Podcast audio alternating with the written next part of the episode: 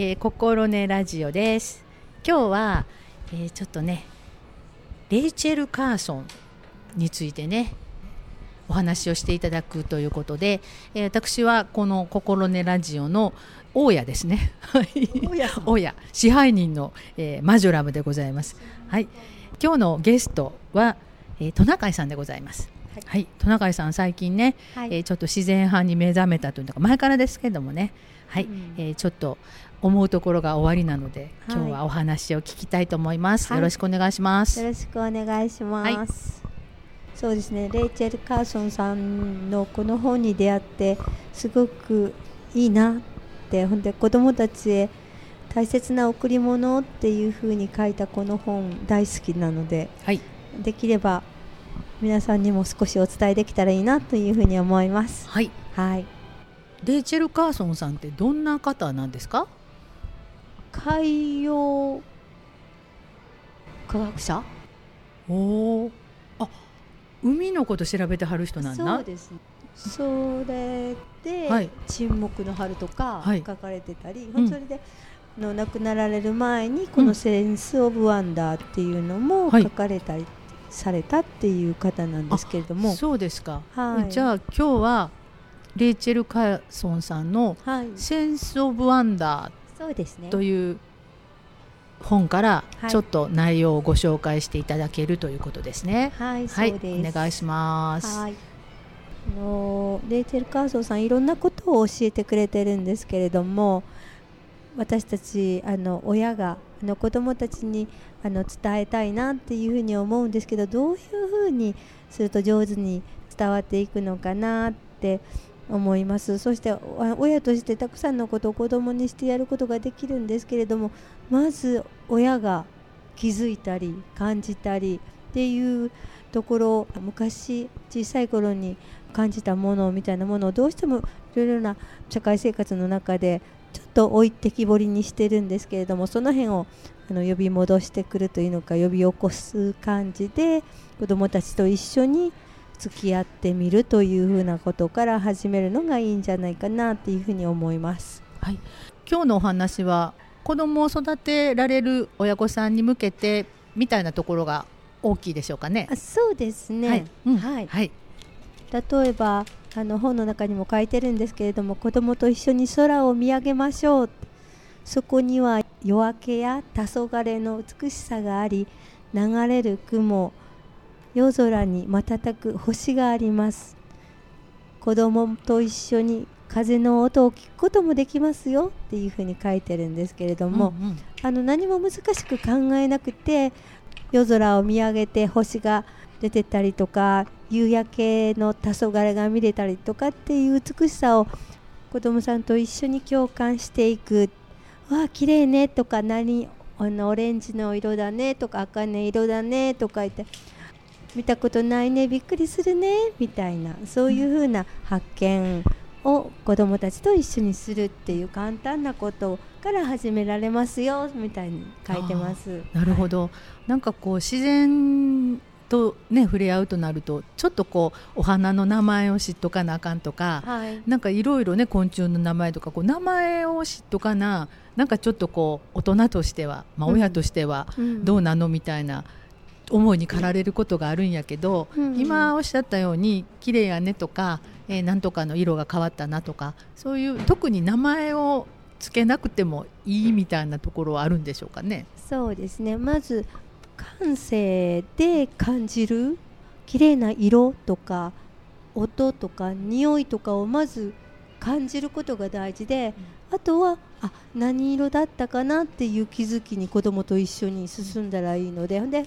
またあの名前が知りたければあのお家に帰って図鑑でも何でも見たらいいなっていうところに進んでいく。まずは感じる発見するあびっくりしたってこんなのがあるんだっていうふうに発見するっていうことが大事なんじゃないかなってそれを受け止める母親あの保護者たちはやっぱりあすごいねっていいもの見つけたねっていう発信を子供に伝えるっていうことが大事っていうふうに書いてると思います。なるほどね、はい、まずは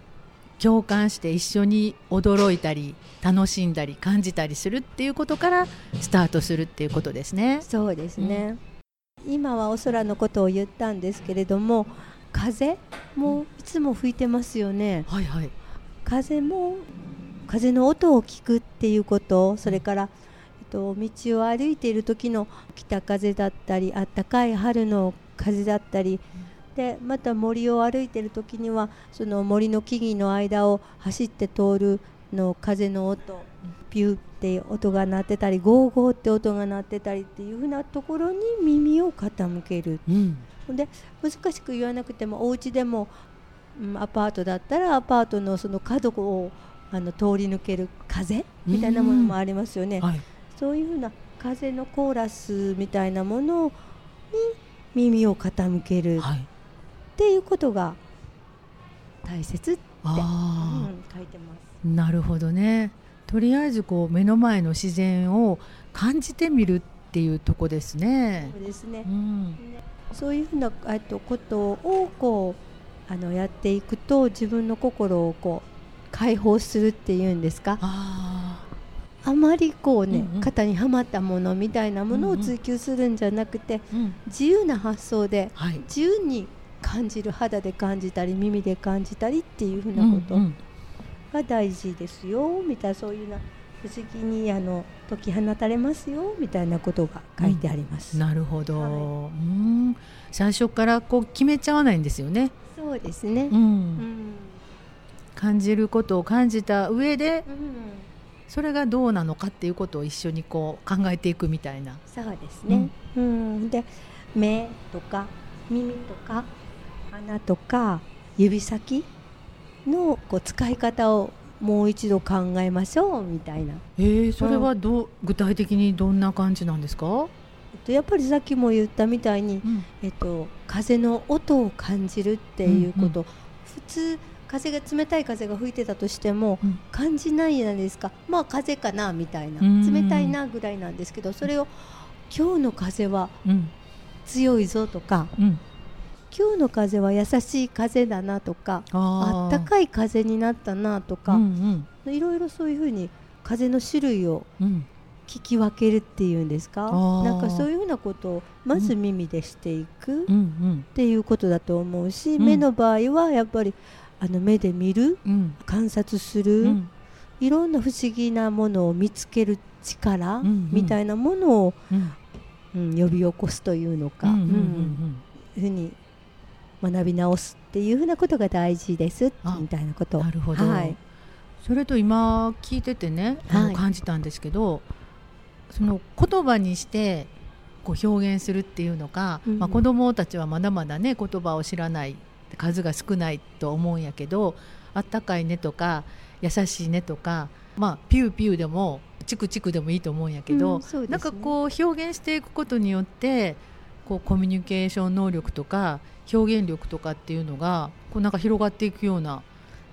気がしました、ね、今聞いてて。本当に、うん、それにやっぱりあの絵本をたくさん読んでおられるご家庭ではやっぱりいろんな音だったりをやっぱり耳で聞き覚えているので、うん、その聞き覚えた音の形を、うん、あの実際に見た時に使えるっていうのがまたすごくつながってきていいかなというふうに思いますね。うん、ただ本の上だけで、うん、心よいあの音の繰り返しとかっていうんじゃなくて、実際のものにこう当てはめていくっていうことにすると、また楽しさが広がるんじゃないかな。確かにね、はい、なんかその自然の体験とその言語というのかね言葉というのがなんかこうひっついた時にものすごくこう広がるような気がしますね。本当ですね。うん。他にどうですか、レイチェルさんの。他にですか、うん、何か感じるところ。のこともなんですけど、今日お天気が良かったので、はい、お散歩してたんですけど、小さい子供さんを連れたお母さん。連れだったんですけども、うんうん、すごく子供さんが喜んで、えー、あの道端の花に目をやって、うん、あのお母さんと2人でお話しされてたんですけどすごく興奮されてる感じだったんです、うん、それでお母さんはあまりたくさんものをおっしゃらないんですけど、うん、しっかり付き合われてる、うん子供さんが座り込むと横に行って座って、うんうん、みたいな感じで。はいはい、で全然急がないお散歩をされてたので、うんうん、ああいいなと思って。本当ですね、あ今もちょっと大事なことを教えてもらった気がするんですけどそうですか、ついこう大人やし、親やしってなると、教えたくなったりしますやんか、うんうん、例えばまあタンポポを見つけたとしたら、うん、こうじっとただ見てるだけなのに、うん、つい「タンポポやで」とかね、こう言いたいですよね。ね言ってしまいがちやけど、うん、そのお子さんが子供が本当にこういろいろ見て何って聞いた時に名前としたらタンポポっていう名前があるんだよっていうところまで。待っているかやね。うん、そうですよね。うん、でタンポポもたくさん咲いてたんですけども、うんはい。はい、背の高いの低いの、うんうん、それからもう旗帽子になったのと、いろいろあったんですけども、はい、それも本当に自然な感じで本当にお母さん見守られてて。なるほどね。あの日本も三本も、あの綿毛の方を持って子供さん、夫婦吹きながら歩いて行かれたりとかする感じで。もうなんかいいですね。レイチェルさんの本読んどられるんじゃないかと思うぐらい。もしかしたら。うん。なんかゆとりのある時間を使っとられたなと思って、なるほどね、はい、見てました。なるほど本当にあのなんか知識をこう詰め込み型になりがちじゃないですか、はい、なんかねこうよく育ってほしいとか、はい、あのしっかりしてほしいとかね、はい、いろいろ。ね、ねうん、親の思いはたくさんあるので。でもなんかこう自分から自ら感じ取ったり自らこう考えたりする力っていうのはあのおっしゃってたレイチェルさんの「センス・オブ・ワンダー」っていうのがね本当に感じて何かなって思うところから広がっていくような気がしますね。うんそれが多分本当の知識になるんでしょうね。本当の力になるんですよね。うんうん、探っていくね、多分だから、ついそこを急いでしまうんで。ああ、そうね。急がないで、ね、な。うん、なるほどね。生きる力っていうのか、うんうん、その。知識じゃなくて生きる力の方に、うん、はいはい、うん、なるんじゃないかなと思います。なるほどね。はい、はいありがとうございます。えー、今日は心ねラジオ記念すべき1回目ですけれども 管理人の、えー、マジョラムのところに田中さんがゲストでやってきていただきましてレイチェル・カーソン「センス・オブ・ワンダー」からね感じたところをお話しいただきました、はい、えー、子供をね育てていく上ででもまあ自分を育てる上でもね、うん、えー、なんか急がないでね、ね、自分の中から出てくるものを大事にすると、うん、なんかもっと深まってくるようなそうですね気がしますね、はい、はい、今日はありがとうございました。ありがとうございました